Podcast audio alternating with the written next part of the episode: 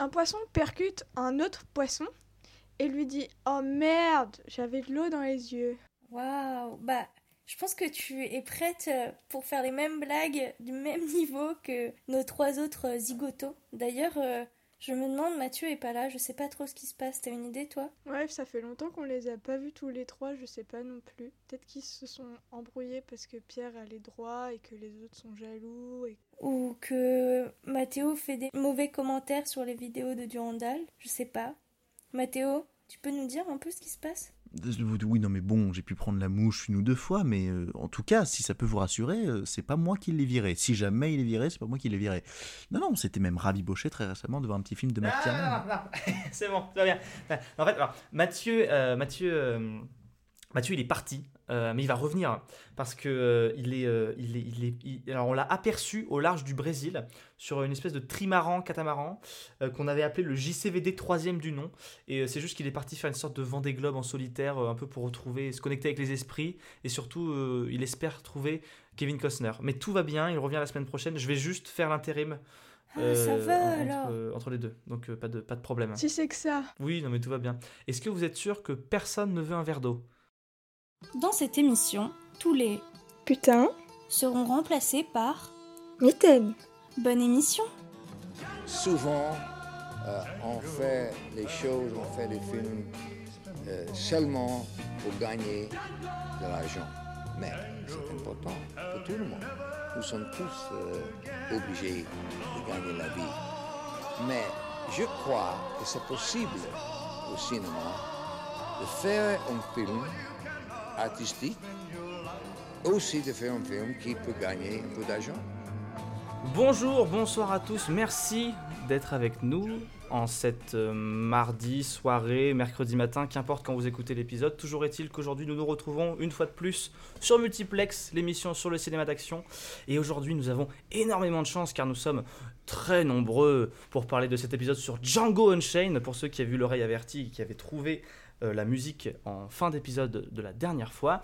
Aujourd'hui, euh, vous avez pu remarquer que, en effet, notre cher Mathieu n'est pas là, notre présentateur adoré est parti.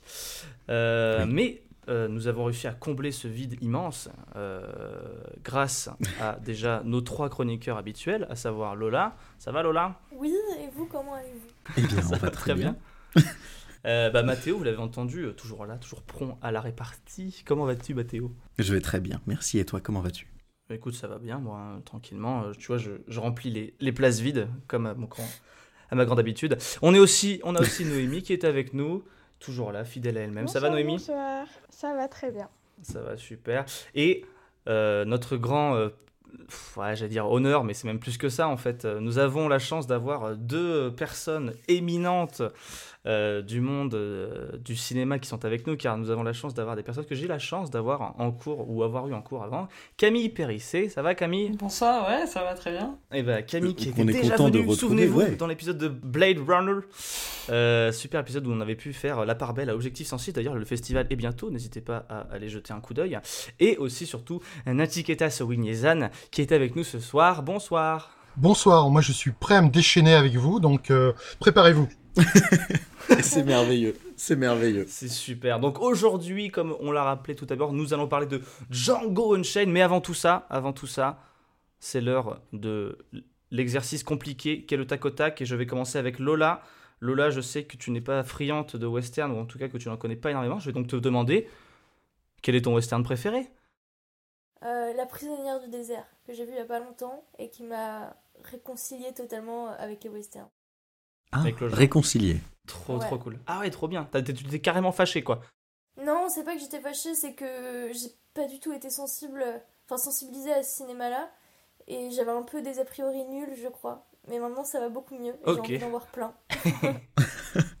D'accord Pour Mathéo, on va continuer dans le running gag complet de ton amour pour Cowboy Envahisseur. Je vais te demander Bien Si sûr. tu pouvais recaster le film de ces deux acteurs principaux, qui est-ce que tu prendrais à la place d'Harrison Ford et Daniel Craig? Je prendrais euh, Jamie Bell à la place de Daniel Craig et, euh, et, euh, et soyons fous, Hugh Grant pour, pour, pour Harrison Ford. Je dis Ah, vraiment ouais, les noms qui sont vus, venus à l'esprit. Ça n'a aucun sens, il faudrait jamais faire ce film. film. Non, vraiment pas. Mais, mais déjà, le... Bah déjà que le premier n'était pas, une- était pas une réussite. non. Euh, si on fait un remake un peu absurde, je, je suis pas d'avis qu'on prenne ces acteurs-là du tout. Je suis d'avis qu'on ne fasse pas de remake d'ailleurs. Noémie, Oui. Noémie, Noémie. Euh, je, je vais aller dans le cliché le plus total et te demander Django Unchained, c'est notre premier Tarantino à multiplex. C'est quoi ton Tarantino préféré? Bonne question. Bah, je dirais Ouais. Pulp Fiction parce que pour l'époque et les acteurs et la musique et. Mhm. C'était tout le premier que tu avais vu? Non, c'est Django le premier que j'ai vu. D'accord. Ah ok. ouais. D'ailleurs, c'était hier, elle a rattrapé tout Tarantino. euh, avant les- dans, la, dans la Elle a peu dormi. Ensuite, je vais essayer d'aller creuser un peu plus fond dans la cinéphilie, puisque normalement vous êtes euh, très calé. Camille, je vais te demander quel est. J'ai pas d'idée. Euh, je vais te demander euh, quel est le film, le dernier film que tu as regardé avant Django Unchained, et est-ce que ces deux films-là s'allient bien ensemble? Est-ce que la transition ne fut pas trop rude? Ah, Qu'est-ce que j'ai regardé juste avant? C'est un peu une colle. Ah si, bah si, j'ai regardé euh, le film de Kervern et Delépine, euh, Effacer l'historique. Et Ah, je dois dire que ça fait quand même un petit, un petit gap entre les gap. deux films. voilà. Elle est bien cette question. Et euh, euh, Nachiketas, je vais, euh, je, je rappelle que vous êtes quand même, euh, euh, vous donnez des cours sur le western au, au- au- à la Sorbonne Nouvelle et c'est pour ça que j'avais tenu à vous inviter pour Django. Et je vais donc vous demander, est-ce que vous vous souvenez du premier western que vous avez vu? Qu'est-ce que c'était? Qu'est-ce que c'était? Est-ce que c'était bien surtout? Alors, ça c'est une vraie question, une vraie colle. Euh, je pense que le premier western que j'ai vu, c'est à la télé, en série télé, c'était Au nom de la loi, avec euh, Steve McQueen. Ah ouais. Vraiment les séries euh, qu'on pouvait voir quand on- était enfant. Mais euh, à titre, euh, enfin, ce qui le premier western qui me vient à l'esprit, et c'est mon préféré, en fait, le vrai de le film en tout cas. Mais c'est pas un vrai Mhm. western en même temps. C'est, euh, enfin, la question est ouverte et on va pouvoir l'ouvrir, la réouvrir encore plus avec le film Tarantino. C'est le bon, la brute et le truand que j'avais pu voir Ah, enfant au cinéma lors d'une ressortie du film euh, quelques années après sa sortie évidemment. Et euh, je pense que je me suis dit, qu'est-ce que c'est que ce film surtout? Enfin, c'était hors norme, trop long euh, pour rapport à mes habitudes d'enfant. Enfin, quand on a, j'ai dû le voir, je devais avoir 8 ans. Et je me disais, mais c'est- ça, Mhm. ça se finit jamais. Et euh, est-ce qu'il faut, c'est vrai. mais euh, voilà. Est-ce qu'il faut rire? Est-ce qu'il faut avoir peur? Et en fait, il y avait tout ça. Je crois que j'ai dû voir des westerns que j'avais un peu effacés de ma tête, mais c'est le premier qui, où je me suis dit, euh, voilà, je, c'est du cinéma. Et en même temps, Tarantino s'est dit à peu près la même chose, parce que il le cite souvent comme ses films préférés, donc comme quoi c'est pas, c'est pas très, c'est pas très original, on va dire. Oui, mais en même temps, euh, quel film J'ai envie de dire, hein, pour paraphraser tout, euh, tous les amis signifiés qui ont écrit sur le cinéma depuis des années. Quel film Quel film? Quel- Euh, très bien, très bien. Nous avons reçu un courrier des auditeurs, ma foi, euh, qui, pour une fois, ne lancera pas de grand débat sur euh, les propos que nous avons eus. Simplement, on va tous se donner une petite tape sur l'épaule, puisque Maxime nous a écrit Yo, c'est l'inspecteur quantique. Juste un petit message pour vous dire que votre émission est géniale. Continuez comme ça, les boys et les girls. Bisous, bisous. Et ben écoute, Maxime. en fait, on a, on a des Mais- courriers plus consistants qui arrivent la semaine prochaine et on pense que ça va être plus. en- on va avoir. euh, Plus à propos. ça va être plus à propos des films dans lesquels on va parler. Mhm. Personne nous a écrit sur le western puisque c'est le premier qu'on va traiter. Et euh, Tout en tout cas, Maxime et tous ceux qui nous écoutent, merci beaucoup. Ça nous fait vraiment Oui, plaisir. Oui, oui, vraiment. Et euh, sans transition, et le dire en est une, je vais vous demander du coup, la première fois que vous avez vu Django, l'équipe, euh, c'était quand? C'était pourquoi? Et qu'est-ce que vous en avez pensé en le revoyant très rapidement? Je vais commencer par Camille. Ah Je me demande pourquoi tu me poses cette question. Euh, bah moi, je l'ai commencé euh, plusieurs fois et j'avais du mal à le voir euh, en entier euh, pour différentes raisons, à la fois techniques, parfois par fatigue, enfin voilà. C'est vrai que tu m'expliquais que tu devais pédaler pour que les films soient projetés à l'écran. Voilà, parfois ça. ça. fatigue un peu. Au bout d'une heure et demie, souvent, là, ça se coupait. euh, ouais. C'est ça. Et, et en fait, euh, je l'ai revu bah, hier, dans l'après-midi. Voilà, en entier pour la première fois. Je dois Mm. l'avouer. Ok, ok. Noémie. Ben moi du coup c'est le premier Django que j'ai vu et c'était ça, ça remonte parce que mon papa aime beaucoup les westerns et euh, Tarantino et c'était bon les enfants on va vous faire découvrir un truc, ça fait peur, il y a du sang. Mais c'est bien, au moins tu savais, il... Euh, non, ouais, tu savais un que ça peu allait traumatisée par, euh, par euh, la scène euh, avec les chiens. Ok. Tu oui, m'étonnes. Oui, ça peut se comprendre. logique. Mais euh, j'ai adoré, enfin, du coup, ça fait partie, Hmm. je pense, des Tarantino que je préfère aussi. Ok. Voilà. J'étais ravie de le revoir. Nachiketas, qu'est-ce que t'as pensé du film euh, la première fois que tu l'as vu et à ce revisionnage Est-ce que des choses ont changé? Alors, euh, moi, je suis un fanatique de Tarantino. Donc, évidemment, je suis allé le voir. Déjà, déjà, voilà, le- le- c'est posé. Voilà. Donc, je suis allé le voir le premier jour de sa sortie, à la première séance, euh, dans, un, dans un multiplex euh, plus ou moins rempli à rabord. Pas encore, c'était la première Mhm. séance. Et comme tous les cinéastes qu'on adore, on attend, on attend les films depuis très longtemps, d'abord, première chose. Euh, et euh, j'étais très excité parce que Tarantino avait toujours dit qu'il voulait faire du, du western. Et, euh, et donc, Mhm. c'était son premier vrai western, même si on, même si on met de côté Kill Bill Volume 2, où il y a un côté très western, et Inglourious Basterds, qui est vraiment un western. D'ailleurs, il le disait, hein, il en a fait un western spaghetti dans la- pendant la Seconde Guerre mondiale. Et euh, je dois avouer que j'étais déçu. Alors, j'étais déçu, Oui. mais pour une raison euh, euh, secondaire, on va dire, c'est que pour la première fois, je voyais dans un film de Tarantino un acteur qui n'était pas très bon. Et le problème, c'est que c'est le rôle principal, Jamie, Fo- Jamie Foxx. Alors, Jamie Ah Foxx, oui. et, et le gros problème, c'est que Christophe Waltz, le grand Christophe Waltz, quand même, qui, dis- on peut le dire, disparaît un peu avant la fin, quand même. Euh, Oui, oui, ah bah, de toute façon, les, les auditeurs euh, sont Donc, spoilés à un moment Et quand même, donc le moment qui doit, le- qui doit laisser encore plus de place à Django, donc Mhm. à Jamie Foxx, Mhm. bah tout d'un coup le, montre qu'il est un peu fade comme acteur. Et je parle de Jamie Foxx en général quand même. hein. C'est pas le meilleur acteur du monde. Alors c'est un bon chanteur, c'est un bon comédien. C'est vrai qu'on peut aller sur YouTube voir des comédies, enfin des, du stand-up de Jamie Foxx. Mais je trouve qu'en tant Mhm. qu'acteur, il est quand même un peu limité quand même. Je sais pas pour vous.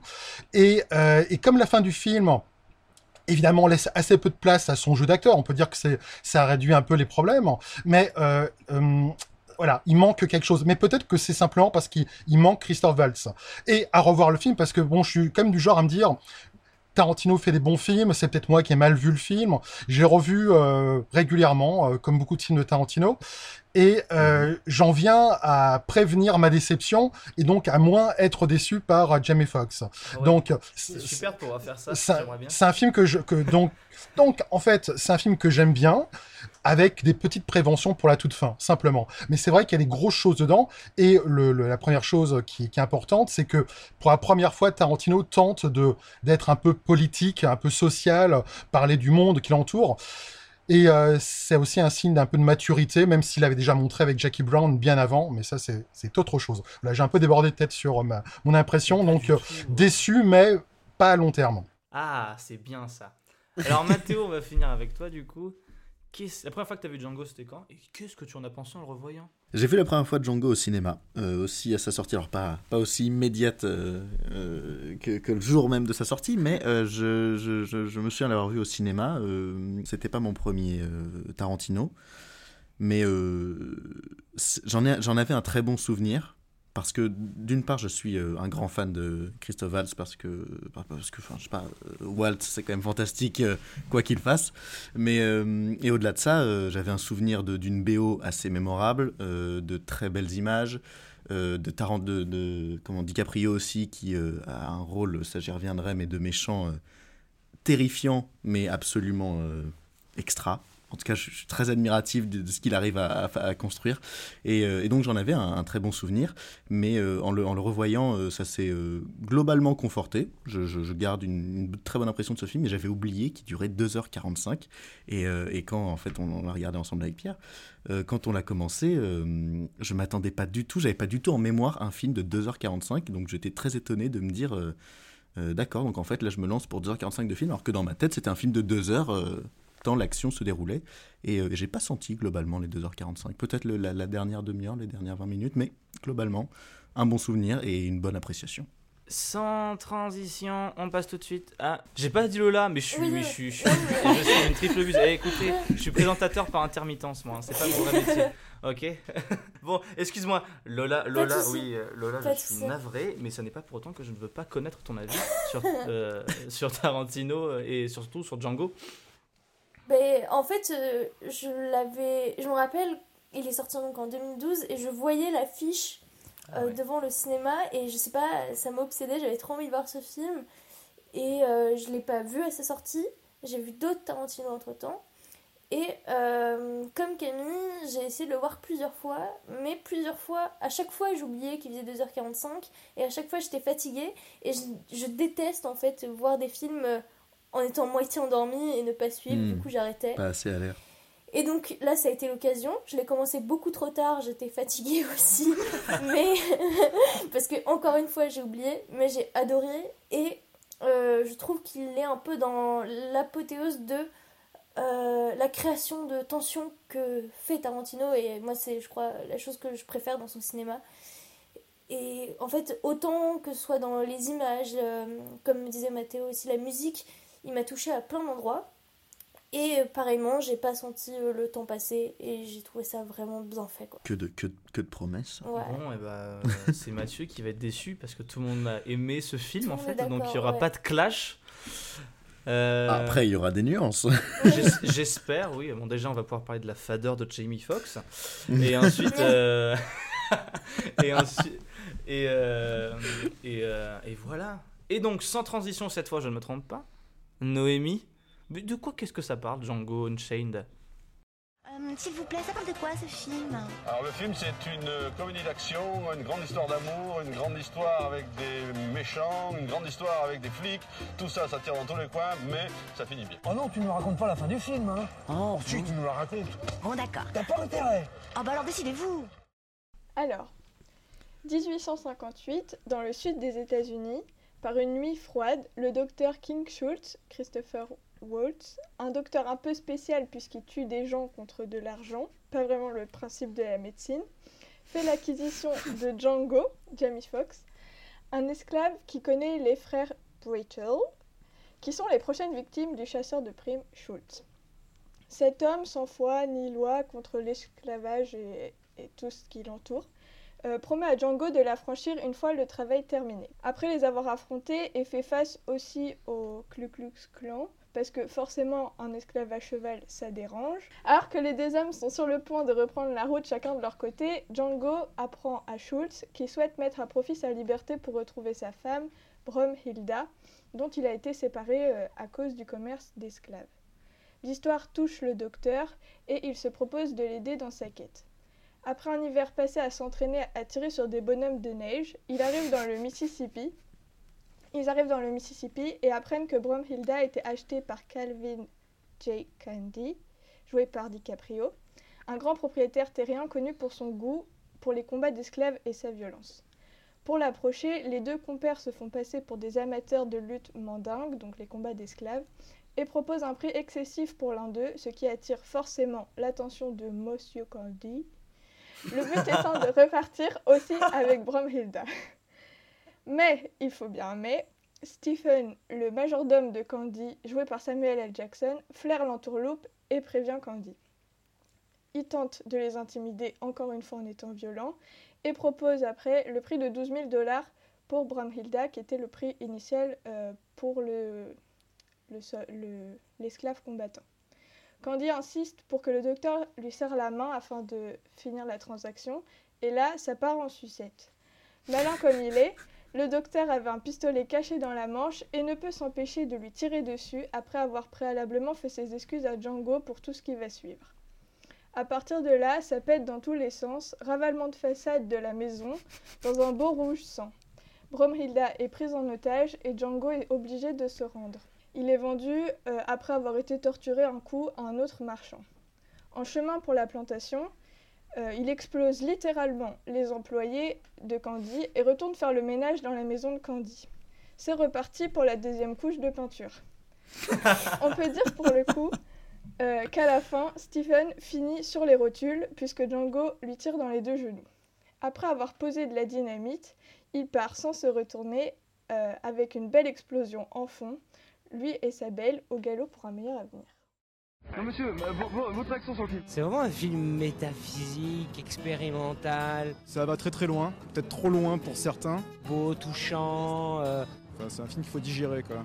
C'est scandaleux Franchement, Ouais, pour, pour bravo. 2h45 avec beaucoup d'intrigues, euh, c'est le résumé très efficace. Ouais. Alors, moi, je vais commencer. euh, je vais ouvrir ce débat en vous posant une question.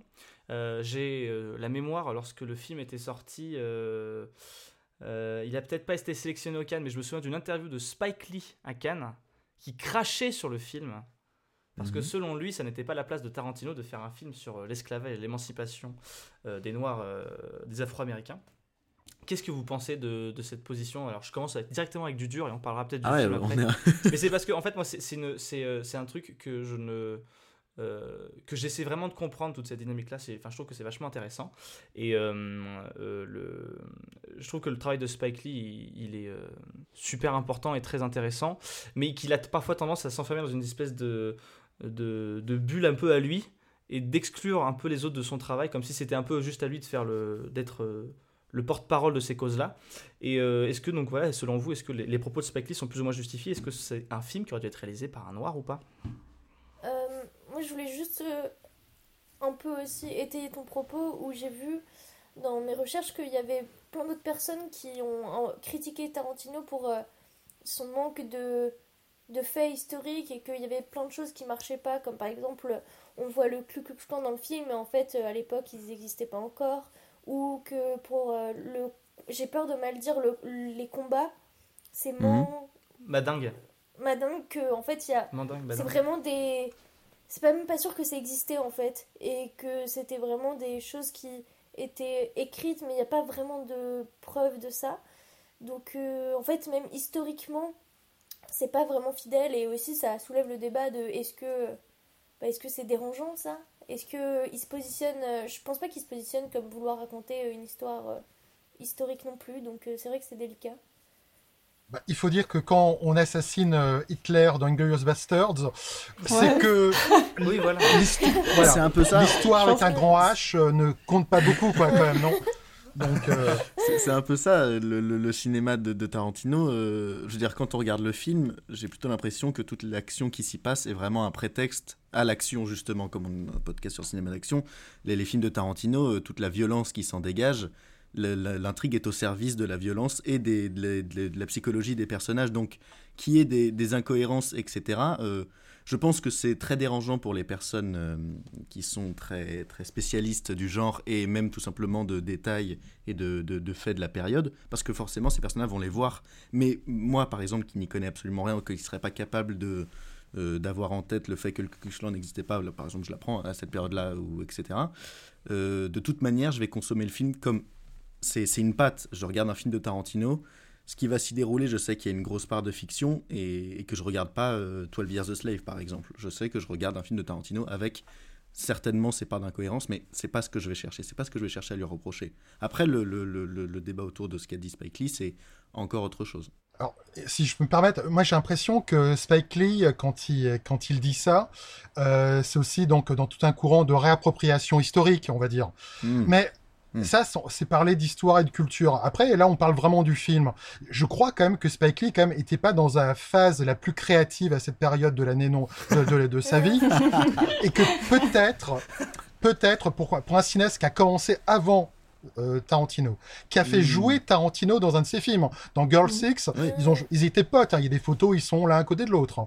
Et, et voir que ce petit gamin là, qui avait commencé, il le dépasse absolument en tant que cinéaste indépendant, cinéaste de genre, euh, de la jeunesse, enfin euh, connu des jeunes, et que lui avec euh, Do the Right Thing par exemple, était vraiment le réalisateur numéro un, se voir complètement effacé, dépassé, ça a dû être déjà un choc. Alors c'est pas que ça, c'est pas que de l'orgueil. voilà, c'est pas que de l'envie, mais euh, peut-être Mm. qu'il y en a un peu. Après, ce que dit Spike Lee est, euh, est intéressant, et encore qu'il dit, voilà, euh, l'hi- l'histoire américaine n'a pas été, enfin, des esclaves n'a pas été un, un western spaghetti. Première chose, il dit que c'était une holocauste et euh, qu'on ne peut pas donc en rire. Et après, il y a aussi tout le travail autour des niggers. Donc, on ne peut pas dire le mot nègre, nigger, comme ça sans fin. Alors, Scorsese le fait sans arrêt, et je pense pas que Scorsese ait euh, été attaqué de la même façon. Et euh, je crois pas, hein, non. Et euh, alors, effectivement, Non, mais justement. avec euh, Django Unchained, je crois qu'il dépasse son, son record, euh, Tarantino. Je crois qu'il il le Ouais. dit euh, 120 fois ou 130 fois le, terme. vu 116. 116, voilà. euh, 116, voilà. Je les avais pas comptés, il faut dire. mais euh, mais euh, donc, euh, oui, je- pourquoi pas. Mais euh, en même temps, les westerns euh, réalisés par des noirs euh, américains, il y en a eu, euh, ou, ou avec- des, des, des, comment, des acteurs noirs. Mais ça a été euh, un peu. Donc, s'il y avait cette, cette histoire de réécrire l'histoire. Peut-être que, que qui, qui pourrait le faire. Euh, moi, enfin ouais, 12, was- 12 Years a Slave, moi je trouve ça nul en fait. Ouais. Même ça doit avoir Ouais, un Oscar, Je trouve que c'est un film presque dérangeant même dans la démarche. C'est un film euh, par rapport au film de Tarantino qui assume vraiment le fait d'être dans la fiction et d'être euh, au second degré. Euh, 12 Years a Slave est vraiment, euh, au-delà d'un titre imprononçable, est vraiment dérangeant.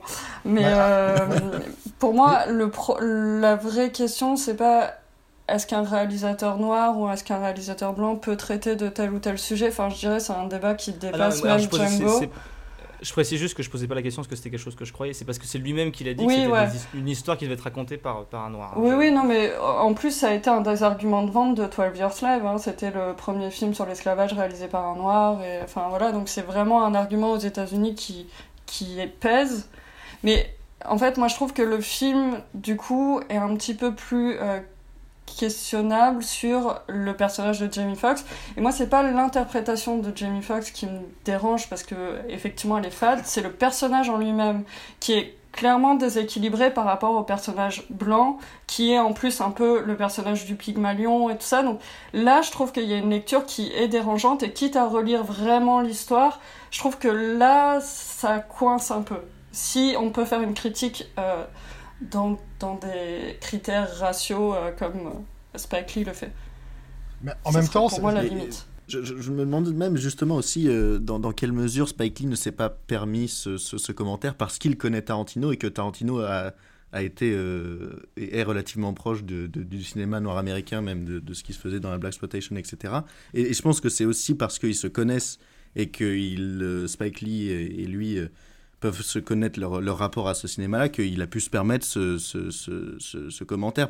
Parce que, parce que quand vous dites euh, euh, qu'il n'ait pas à les reprocher à, à Scorsese, euh, Long de faux, il peut dire nigga dans ses films.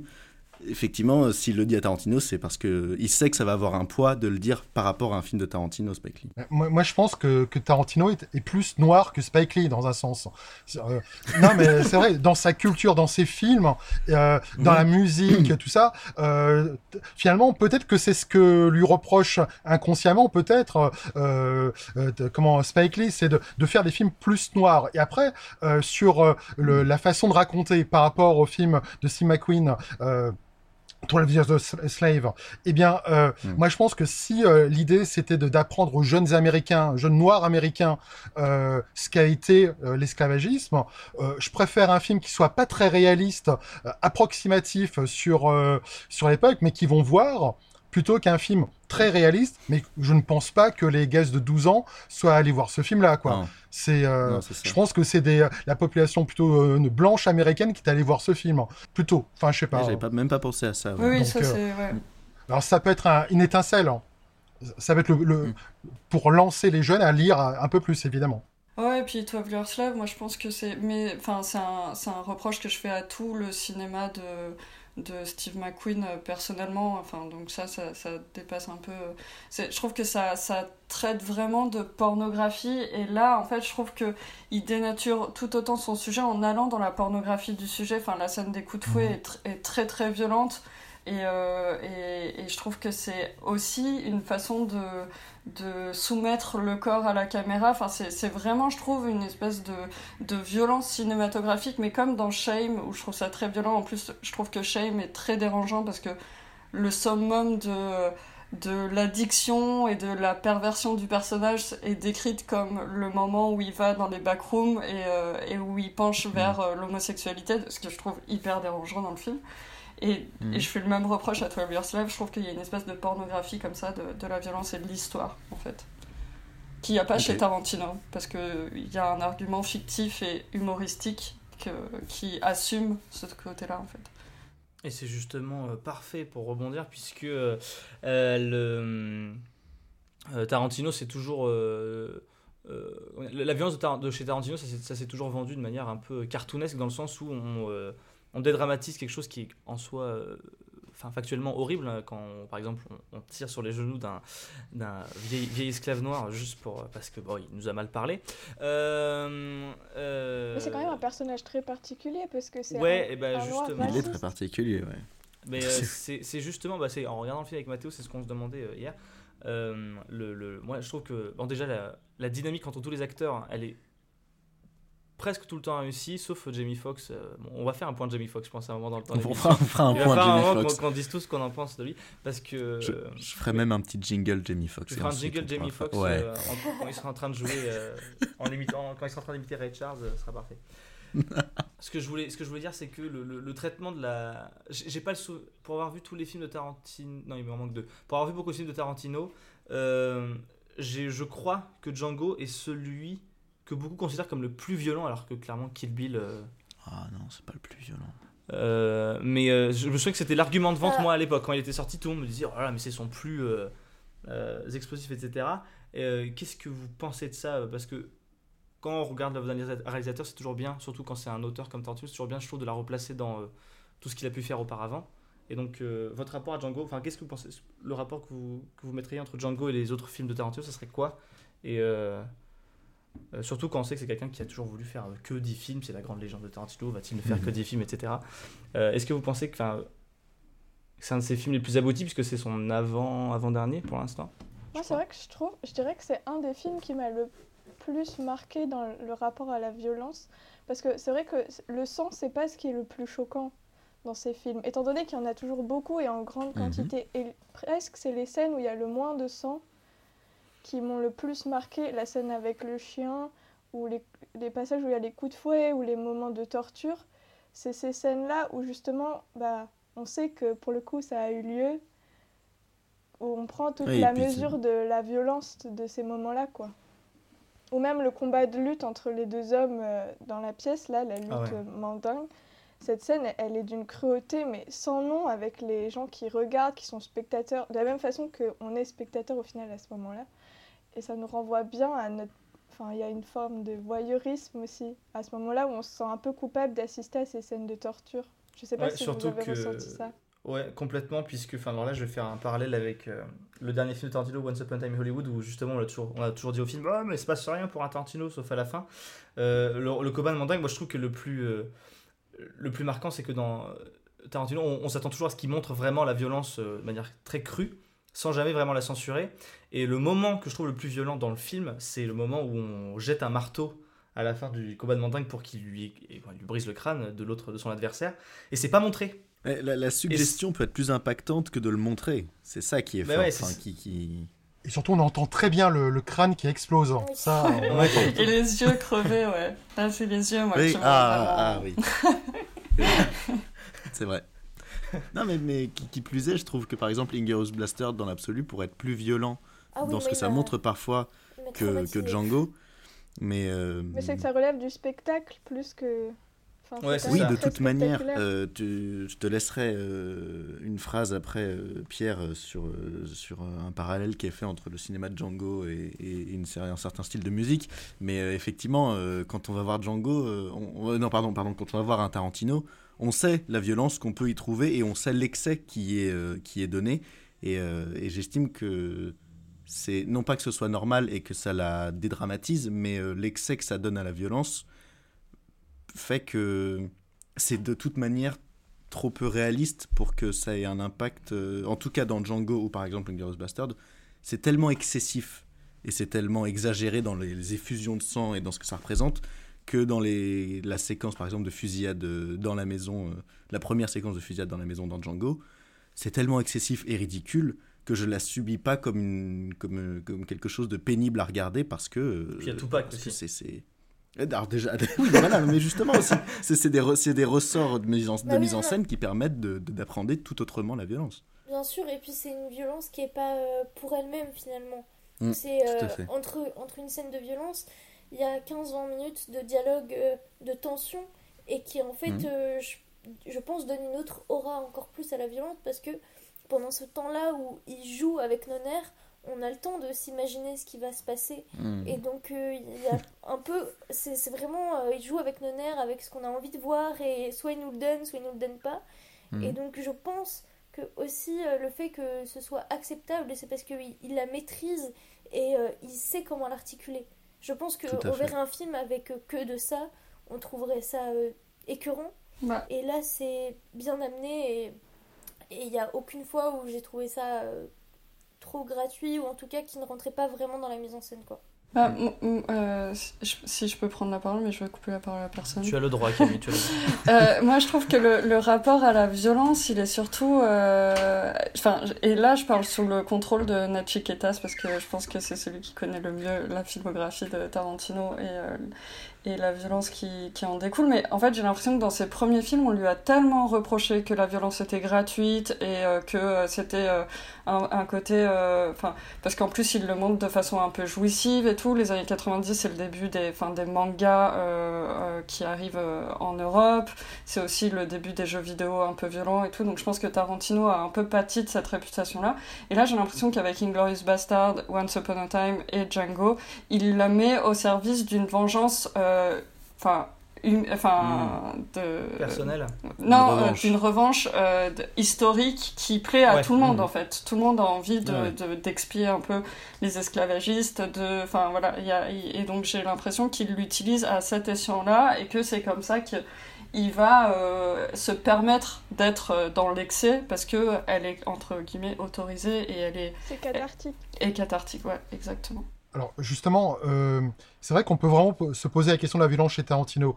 Moi, je, je crois que la, la violence chez Tarantino est plutôt excitante parce que justement, il y a toujours ce second degré. Euh, pour son premier long métrage, pour Reservoir Dogs, il y a la fameuse scène de l'oreille qu'on découpe. Ouais. Mais il faut pas oublier que derrière, il y a la musique dansante, euh, Michael Madsen Ouais. qui Mhm. danse, qui s'amuse. Alors, c'est vrai qu'il y a un côté ultra sadique, sadique derrière tout ça. Mais ça nous permet d'avoir un, un recul un peu de cartoonesque. Avec euh, donc Django Unchained, moi, ce que j'ai trouvé assez étonnant quand je l'ai vu la première fois le film, et même en le revoyant bien sûr, c'est que tout d'un coup il y avait un point de vue sur la violence. C'est-à-dire que jusqu'à présent il y avait, on est dans la violence, on est dans le jeu. Dans Kill Bill, quand elle- il y a les euh, Crazy 88, ça tourne dans tous les sens. Euh, Mm. ça- c'est bon, c'est très dé- déréalisé. Et là en fait, il y a le regard de bah, justement de Dr Schultz, euh, Christopher Waltz, qui voit euh, le pauvre D'Artagnan se faire attaquer euh, par euh, par les chiens. Et après justement.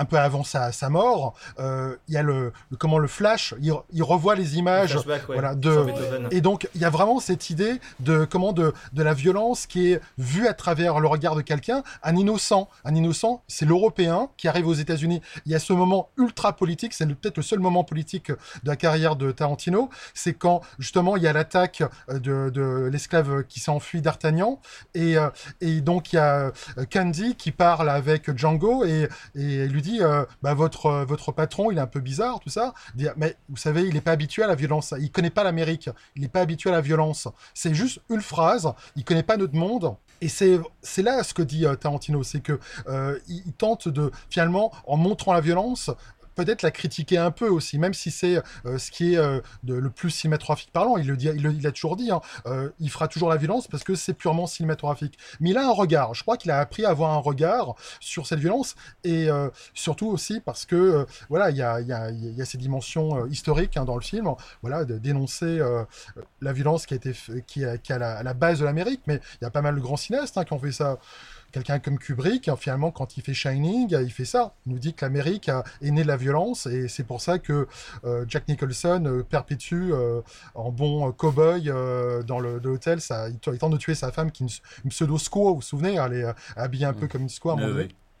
Donc voilà, là. non mais je pense que là c'est l'idée du point de vue qui est intéressant, enfin que je trouve plutôt sympa hein, pour une fois chez lui. Et puis, et puis qui plus est, euh, parce que je me semble que la question initiale que tu peux, enfin, ce, ce, ce qui avait amené cette discussion, Pierre, c'était le fait que on avait beaucoup mis en avant la violence de, de Django quand il était sorti. Ouais, Mais je moi, c'est pas le souvenir que j'avais personnellement. Là. Non, mais, euh, mais c'était le cas, parce que j'ai le même souvenir, mais euh, je sais même pas aussi dans quelle mesure, dans la mesure où il y a toujours eu de la violence dans les films de, de Tarantino, le fait que ce soit sorti en 2012 avec une génération qui. euh, euh, plus jeune déjà qui a pu le découvrir non, qui découvrait déc- peut-être Ah oui, ouais. soit le cinéma Tarantino à travers ça, et puis les réseaux sociaux, etc. C'était plus facile euh, de, de- de propager une image de film violent pour des personnes, pour une génération euh, qui pourrait, par exemple, était certainement la nôtre, qui découvrait ce cinéma-là, et tout de suite se, se retrouve confronté à, à- à une, à une violence que, quand on la découvre, pourrait paraître extrême, mais qui, pour une personne qui connaît déjà le cinéma Tarantino, est celle de, de Tarantino. Donc je pense qu'il y a aussi ça, il y a peut-être un- une histoire de contexte qui peut justifier le fait qu'on l'ait beaucoup vendu comme un film très violent. Oui, j'ai- Ouais, j'ai- enfin, moi, En tout cas, enfin, que- pardon, qu'il a été beaucoup entretenu comme tel. Depuis le début de la conversation, euh, c'est marrant parce que vous avez l'air de dire que c'est un de vos premiers Tarantino avec lequel vous avez été en rapport. Et je pense que Euh, ouais. euh, du coup, c'est un peu aussi gé- générationnel. En plus, Tarantino, enfin, moi je suis de 89, euh, les premiers Tarantino, c'était pour ma génération un rite de passage dans l'adolescence de voir les Tarantino. Mmh, euh, on savait que c'était des films ouais. violents, nos, nos grands frères et sœurs l'avaient Mhm. déjà vu et tout ça. Et donc vous, j'imagine que vous arrivez avec un Tarantino qui est encore plus établi dans la cinéphilie et donc le, ce, ce, ce rapport à, à, à- à Django, il est différencié, je pense, parce que vous avez Ah, ouais, peut-être mais- pas perçu mais- les premiers films avant. Bah limite, c'est que moi le souvenir que j'avais, c'était c'était presque, c'était en, c'était en train de devenir mainstream. Mm. Euh, Bah, tu vois, il y avait, y plus nous. ce truc de, euh, euh, il y avait, il y avait plus ce truc de c'était nouveau euh, quand il était arrivé euh, parce que c'était ultra codé et etc et que c'était, euh, enfin c'était un fourre-tout de références etc. Il y avait ce truc, c'était nouveau quand il a commencé dans les années 90, tu vois. Nous, euh, quand Django c'est son septième film. euh, euh, moi, je Ah, me- C'était nouveau pour notre génération, Ouais, voilà. mais pas du tout euh, pour, pour le monde du Ah cinéma. non, moi, moi je savais déjà qui c'était. Moi je me souviens, euh, Tarantino, il y avait le- le- la VHS chez mes parents de Kill Bill. Euh, Ouais, je- voilà, je moi me c'était sou- Kill Bill. Moi je me souviens, ouais voilà, moi le moment, parce que je- parce qu'il y avait tout le temps la musique qui tournait euh, à la radio de Kill Bill, je me souviens. Et que c'était le moment où dans les émissions télé, ils aimaient bien reprendre euh, Battle with That Honor là, pour les, les shows de magie, Patrick Sébastien, etc. Ça passait souvent à la télé. Non mais moi c'est fou parce que le rapport que j'ai à ce film là, c'est ça maintenant. Et, et Django, il y avait ce truc de, moi j'étais au collège quand c'est sorti. Enfin, on était tous quatre, on était au collège, je crois. Et c'était vraiment le truc de. je vais voir Tarantino, tu sais, je suis devenu grand, Mm. quoi. Il y avait ce truc-là un peu de euh, je suis devenu grand, etc. que j'ai pas vu. Et moi, le premier que j'ai vu, c'était Pulp Fiction. Et je peux vous dire que je l'ai pas fini la première fois parce que la scène de, de l'overdose. euh, Ah, j'étais pas bien, quoi. J'étais pas bien quand elle sort, quand elle sort, le, quand ils sortent l'aiguille de, de comment d'adrénaline. Là, j'étais pas serein, quoi. J'ai fait ouais, non, je vais arrêter. je vais arrêter. Euh, surtout qu'après, euh, dans la cave et tout, là, j'étais. Oh là là. Enfin, bref. Mais du coup, Tarantino, ouais, il y a ce truc de. Enfin, je me demande si ça va continuer après. et c'est- on pourrait peut-être parler de ça après. Est-ce que vous pensez que ça va continuer à être un, un rite de passage un peu de à l'âge adulte, quoi? Ce cinéma-là, c'est vraiment ce truc de la rupture avec le cinéma euh, d'enfant, quoi. Euh, Bah, je pense qu'il parle, il parle à toi quand t'es adolescent. Il y a un truc, euh, déjà bah, par l'esthétique. Je trouve que Mhm. L'esthétique, ça change. Enfin, je sais pas euh, quel film aussi vous voyez avec vos parents, mais je sais que moi, c'était un peu les premiers films que je voyais toute seule. Mes parents euh, adoraient euh, Tarantino, mais euh, je les ai découverts et je me suis euh, sentie euh, plus mature, ou en tout cas, euh, j'avais l'impression de voir toute une partie du monde que j'avais pas le droit de voir avant. Ouais. Et euh, il c'est y avait ça. un truc un peu de. J'avais envie de voir plein de films choquants, plein de films que, que, qui m'ont traumatisé aussi. Mais euh, je trouvais que Tarantino, c'est un peu le nom de quand t'es ado et que t'as envie de voir des films euh, par toi-même, bah tu vois ça en fait. Et, euh, et moi j'étais totalement fan. J'avais bien sûr l'affiche de Pulp Fiction dans ma chambre et j'ai l'impression d'être originale, mais parce que t'as. parce que c'est un truc où tu, tu découvres quoi. Et, et ouais, moi je, je pense que ça va rester parce que ça, ça, ça parle quoi. Je trouve. Moi, j'avais pas du tout conscience que c'était ça. Enfin, là, je prends conscience du truc, mais quand j'ai vu le film pour la première fois, euh, je savais pas qui c'était. Je sa- Mon père m'a vraiment montré ça en me disant Bah, c'est chouette, euh, on va regarder ça en famille. Et avec mes copains, on n'en parlait pas du tout. Donc, c'était... j'avais l'impression Hmm. de découvrir un truc incroyable. Et là, je prends la mesure du. C'est marrant. Bah après, je trouve que le cinéma Tarantino a pour lui de ne vraiment pas prendre pour des idiots euh, euh, les Ouais. spectateurs. C'est-à-dire que justement, euh, Tarantino fait son film en se disant les gens vont, vont pas être, en, en théorie, vont comprendre que il faut pas le prendre au premier degré parce que ça peut être un film qui, ne- c'est des films qui ne sont abordés qu'au premier, qu'au second degré. Donc il n'y a aucun moment aucune démagogie et il fait son film à sa sauce en comptant sur le spectateur assez intelligent pour le faire. Donc de fait, ça tire vers le haut. Et je pense que quand on est ado et qu'on passe des Goonies à Tarantino, Ah il oui. y, a, euh, y, a, il y, a, il y a ce truc où on sent qu'il y a, y a un enjeu intellectuel mais qu'on peut pas encore saisir parce que y a, on est confronté à une violence qu'on connaissait pas avant, mais je pense qu'on n'est pas encore non plus assez mature pour comprendre vraiment tout, tout, tout ce qui compose un film de Tarantino. Mais ça, ça vient au fur et à mesure, au, au visionnage, etc., avec le temps. Mais comme c'est cette première confrontation à un film très, très adulte en un sens, justement, comme tu disais, qui, qui, qui tire vers une forme de maturité, c'est, je pense qu'il y a ça aussi qui déroute. C'est vraiment pas, je pense que le, le dire que c'est des films violents, c'est un prétexte à, à dire qu'on est dérouté par quelque chose de beaucoup plus vaste quand on regarde un film de Tarantino. Ah, c'est pas mal ça. Et après, je pense qu'il y a aussi des films qui sont plus faciles d'accès. Par exemple, je pense euh, à 14 ans, j'aurais vu Les 8 salopards. J'aurais bien Mm. aimé, mais ça aurait pas du tout eu le même impact que, que Kill Bill ou que Pulp Fiction. Ah, tu vois, par exemple, Les 8 même, salopards, c'est le premier que j'ai vu au cinéma, moi. Ah, ok. Bah, De Tarantino. J'en avais vu plein d'autres, mais le premier que j'ai découvert au cinéma, c'était Les 8 salopards. Et effectivement, euh, je pense que plus jeune, euh, ça aurait pas eu le même impact. Je me serais dit, c'est cool, il parle beaucoup. Moi, je crois qu'il y a pas mal de gens qui sont devenus euh, cinéphiles grâce à Tarantino, en fait. Où c'était vraiment Mhm. le, Ah, pour sûr. un adolescent, admettons, euh, quelqu'un qui, euh, qui voit des films, voilà, qui sort au cinéma avec ses potes, j'en sais rien, et euh, Mhm. le film commence avec euh, la lumière qui s'éteint, il se termine quand la lumière se rallume. Là, c'est peut-être la première fois, et je l'ai même senti personnellement, où euh, finalement le film, d'abord on y pense beaucoup après, on en discute beaucoup euh, autour de soi, à cause des polémiques d'ailleurs, violence, pas violence, Oui, tout ça. sûr. Et la BO, finalement, euh, je me souviens très bien que les premiers films de Tarantino, je les écoutais, mais sans fin, euh, euh, avec les CD qui tournaient, ou justement à la télé, tous les, toutes les émissions qui reprenaient la BO parce que c'était la seule qu'ils avaient sous la main peut-être, ou aussi parce que c'est bien la preuve que c'était dans l'esprit de tout le monde. Mhm. Et, et même la culture populaire, elle est ultra, euh, comment, euh, va pas mal vampiriser Tarantino. Lui qui vampirise les films des autres d'ailleurs, mais euh, chez les Simpsons, dans plein de séries, dans South Park, tout ça, il y a des références à Tarantino. J'ai l'impression que c'est de, de- des cinéastes contemporains. Il y a peut-être lui, Scorsese, dans les cinéastes américains qui sont beaucoup euh, euh, pris de leur vivant. Je parle pas des anciens. Et, euh, ça, ouais. et donc c'est vraiment c'est un cinéaste qui, euh, qui est vivant, qui existe. euh, et, et en plus, la dernière dimension peut-être la plus intéressante, c'est que c'est un cinéaste qui aime les films qui fait des films à partir un peu comme une sorte de Frankenstein. Il prend euh, 50 films, il en met euh, une bribe, et souvent, euh, alors il donne envie d'aller voir les originaux. Et quand on voit les originaux, Ouais, on se dit, ça, ouais. Quand même, en Tarantino, il est meilleur parce que il a pris une bonne idée, mais il l'a rendu bien meilleur, quoi, souvent. À part deux, trois petites choses, mais bon. Et donc, ça, c'est un cinéaste généreux, en fait. Il donne envie d'a- d'aller voir des films des autres. C'est pas un, un- c'est pas un trou noir, il se renferme en lui-même, et finalement, non. Non, non, vraiment, ça donne envie de voir des films et les revoir. Et puis il prend pas de haut parce qu'il y a souvent Oui, voilà, des c'est films où il y a des références. Là, là bah, par exemple, typiquement Django, il y avait plein de références que j'avais pas. Et en fait, j'ai passé un super bon moment. Et quand t'as les références, tu trouves ça encore, Encore mieux. plus fou. Ouais. Mais euh, c'est des films qui sont totalement euh, appréciables sans ça aussi. euh, Et je Mm. trouve ça chouette parce que du coup, c'est pas clivant et on se sent pas bête de pas connaître des choses. Ouais. Mais c'est c'est là que je vois que ça m'a. Enfin, le, ce- le sien, ou. Enfin, son film qui marchait le moins, là, comme ça, c'était le dernier, du coup, qui demandait quand même une certaine connaissance de, de l'époque et l'univers. Once Upon, Once Upon a Time in Hollywood.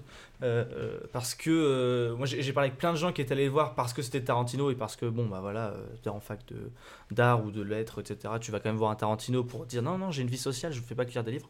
Parce qu'il y avait Brad Pitt et DiCaprio. et parce qui qu'il y avait Brad Pitt et. DiCaprio à l'affiche et que, et que bah, il faut sortir quoi. Non, et je me souviens que beaucoup de gens enfin, ne connaissaient pas tout- toute cette histoire avec Sharon Tate, etc. Et euh, j'ai bien, mais euh, j'ai l'impression de ne pas avoir compris le film quoi. Mm. Et euh, ce qui n'est pas le cas des autres. Je trouve que justement ce que, ce que tu as dit Lola, dans, dans, dans, ces films, il y a ce truc de. euh, il te prend pas par la main, mais c'est le mec qui va te taper sur l'épaule et te dire Hé, t'as vu là? Il y a un truc cool, si tu veux, tu peux aller le voir, mais t'as pas besoin de ça pour aller pour profiter de tout ça. C'est vraiment, Ouais. c'est ouais, c'est ça, c'est ton grand-père sympa qui un jour il t'ouvre la- le, grenier et dit regarde, il y a plein de trucs marrants dans mon grenier, viens, on y va, tu vois. Il y a un truc, il y a, y a un truc vachement ça, c'est un peu le, c'est un peu les comment on appelle ça, les poupées russes, voilà. C'est plus plus tu grandis, plus t'es cinéphile, plus tu vas apprécier ce qu'il fait, et c'est pas des films qui deviennent ennuyants, ennuyeux, je sais jamais, euh, au fur et à mesure, mais euh, ils deviennent de plus en plus intéressants en fait. Euh, Ce- Ceci étant, je... Non, alors tout ça, tout ça, je suis entièrement d'accord, mais maintenant que, que, que j'y repense, dans Django, il y a des tout petits détails, mais qui sont un peu indépendants de ce que tu viens de dire. Mais euh, quand on sait par exemple que, c'est ce qu'on a appris avec, euh, avec Pierre hier soir, que, en tout cas moi je le découvrais, je sais plus si tu l'apprenais, que hum, c'est une, la, la- la 2h45 de film, c'est une version courte. Que Oui, le- il avait alors la voilà, base alors, pensé, on le euh, voit maintenant. Il est potentiellement dans les tuyaux euh, une euh, mini-série Django euh, de 4 heures, ou 4 épisodes d'une heure, euh, qu'il aimerait sortir un jour. Et voilà. Donc, Et euh, d'ailleurs, je trouvais ça drôle qui le choix de la mini-série parce que c'est quand même un grand euh, défenseur euh, du cinéma dans son. Enfin, Mhm. par exemple, par le choix de la pellicule, etc. Et j'ai trouvé ça drôle. euh, je, je trouve ça bien aussi, hein, mais euh, de se dire je vais le sortir en mini-série et de pas rester sur le grand écran. Sa raison, c'est littéralement euh, tu dis à un mec, viens voir un film de 4 heures, il dit non. Viens voir une série de 4 épisodes d'une heure, il dit oui. Moi, je pense que aussi Tarantino adore la télé. Je pense que sa Ouais. culture Ah bah, est très sûr. télévisuelle. Euh, D'ailleurs, dans Once Upon a Time, il fait aussi un, un hommage à la télévision. Euh, je, je veux juste revenir sur un truc que tu as dit avant, Pierre, euh, par rapport à Once Upon a Time. Moi, j'aurais préféré le, le voir sans avoir connaissance de l'histoire Sharon Tate, parce que le, le dénouement du film m'a dérangé par rapport à l'histoire vraie. Je trouve que réécrire l'histoire sur des gros épisodes comme euh, l'esclavagisme ou, ou la Seconde Guerre mondiale et tout ça, on peut se le permettre sur une, une, une femme qui a pour le coup réellement été tuée et tout ça. Et une grande part du public, euh, enfin la nouvelle génération qui va voir les films, sont pas forcément au courant de qui était cette femme et euh, comment elle a été tuée et tout ça. Ça, je trouve que c'est un peu plus dérangeant.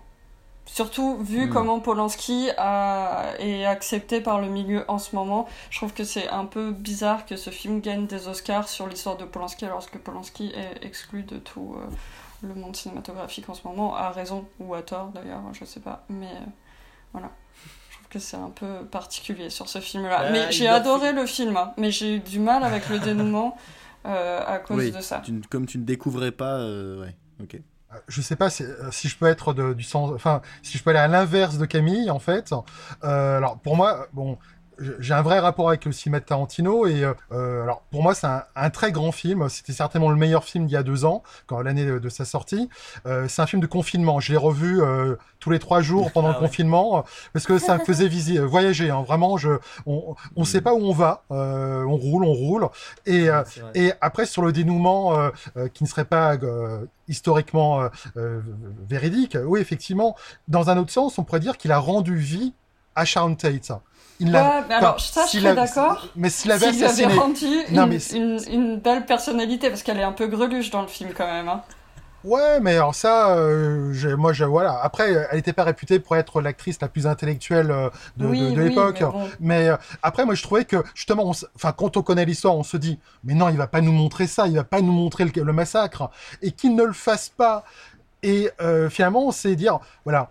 Euh, c'est son souvenir des années 60. C'est pas un film sur euh, Manson, c'est pas un film sur ce massacre. C'est euh, l'année 69, c'est l'année où il doit avoir 6 ans, je crois, euh, Tarantino. Il dit qu'il se souvient, les premiers souvenirs qu'il a vraiment de façon marquée, c'est 69. Il se souvient rouler en, à Los Angeles en voiture avec sa mère, tout ça, voir les affiches de films qui vont plus tard lui donner envie d'en faire, sans doute, ou de les voir en tout cas. Finalement, il redonne naissance à une époque avant le crime, une époque encore dorée, une époque encore heureuse où tout allait bien. Et justement, euh, le film s'arrête et on revient à la réalité. Non, non, maintenant, non. C'est, c'est, on a rêvé pendant un temps. Et euh, oui, le crime est là, effectivement, euh, Polanski, tout le reste. Mais euh, c'est pas un film sur Polanski, on peut être d'accord. C'est pas vraiment Ah oui, un non, film ça, sur. d'accord. et, euh, et alors, je sais pas, je crois que Polanski a pas vraiment. euh, il dit il a pas avoir vu le film. Bon, peu importe. Mais c'est même pas intéressant à, à titre personnel. Enfin, j'ai pas envie de savoir. Mais euh, euh, l'idée vraiment que je trouvais folle, folle dans le film, c'est encore une fois nous dire, euh, je, me réapproprie l'histoire du cinéma, je me réapproprie l'histoire tout court, et, voilà, je, tente de vous surprendre. C'est une sorte de twist à la Shyamalan, mais auquel on s'y attend pas, quoi. Finalement. Ouais. Après, bon, Alors- pour ceux qui ont, vu le fi- qui ont pas vu le film, là, pour le coup, on, a, on les a privés de, de la joie finale. Bah, mais bon. Moi, je trouve qu'on s'y attend, en fait. Mais, mais je suis d'accord avec vous pour dire que c'est un film magnifique. Pour moi, c'est un des plus beaux de sa filmographie. euh, Et je trouve qu'il est vraiment, en plus avec le 70 mm et tout, il a été, euh, il est, il est vraiment grandiose. Et, euh, et je trouve qu'il est vraiment de la trempe de Inherent Vice, qui était vraiment un, des, un film magnifique et puis sur euh, les années 70 et puis sur la perception qu'on a de, de, de, de, de la drogue et tout ça et, euh, et je trouve que c'est vraiment ouais l'histoire d'un Éden perdu et je suis totalement d'accord mais je trouve que du coup il loupe son sujet en disant que bah ah non finalement ça n'a pas vraiment eu lieu mais euh, enfin je, je comprends aussi Ah. hein, le rapport affectif qu'on peut Ouais. avoir et, Alors, euh, on a parlé de Tarantino euh, en tant que Tarantino réalisateur, et on pourrait peut-être parler aussi du film Django en tant que western, puisque euh, c'est un film d'action, mais c'est aussi avant tout euh, un western, qui est, je crois, de, de la maigre connaissance que j'ai du genre en tout cas, l'un des films qui essaie de résumer au mieux tout ce que le western a pu être d'une manière ou d'une autre, avec énormément de références directes par l'image, ou en tout cas par euh, le thème abordé. Euh, Est-ce que vous avez, euh, chacun d'entre vous, euh, pour les westerns que vous avez pu voir, Noémie, j'ai cru comprendre que ton papa t'avait pris un entonnoir et t'avait gavé au western quand t'étais petite. Lola, t'en as découvert un peu un peu. Est-ce que vous avez senti, parce que est-ce que, est que vous n'avez pas l'impression que le genre de Tarantino a, a pas trop pris le dessus sur ce que le film était censé être à l'origine, à savoir un western? Est-ce qu'ils ont fusionné ou est-ce qu'ils se sont télescopés? Exactement. Très chères auditrices, très chers auditeurs, si vous entendez ma voix, c'est que vous arrivez au terme de la première partie de notre épisode spécial consacré à Django. Spécial en effet parce que, du fait de deux heures d'enregistrement, nous nous sommes dit que nous allions scinder cet épisode en deux, de sorte à pouvoir aborder les très nombreux sujets qui nous ont traversé l'esprit et surtout de pouvoir profiter de tous les invités que nous avons eus cette semaine. Aussi, si vous souhaitez connaître la réponse de cette amorce de questions proposée par notre très cher présentateur Pierre cette semaine, je vous invite à nous retrouver mardi prochain, mardi prochain, pour avoir la seconde et dernière partie de cet épisode consacré à Django. D'ici là, n'hésitez pas à partager cet épisode ou même les précédents qui vous ont plu sur les réseaux sociaux ou même à en parler à vos amis, à vos collègues, à votre famille. Ça compte tout autant qu'un partage sur les réseaux sociaux et c'est toujours un véritable plaisir d'avoir plus de personnes qui nous suivent et qui écoutent nos podcasts. Enfin, bien sûr, nous vous souhaitons une excellente journée, une excellente soirée, une excellente semaine. Et hâte de vous retrouver la semaine prochaine, nous vous rappelons également que les sorties de secours se situent à l'avant, à l'arrière et sur les côtés de l'appareil et que la température extérieure sera de 28 degrés. Merci d'avoir choisi Multiplex Airline et à très vite.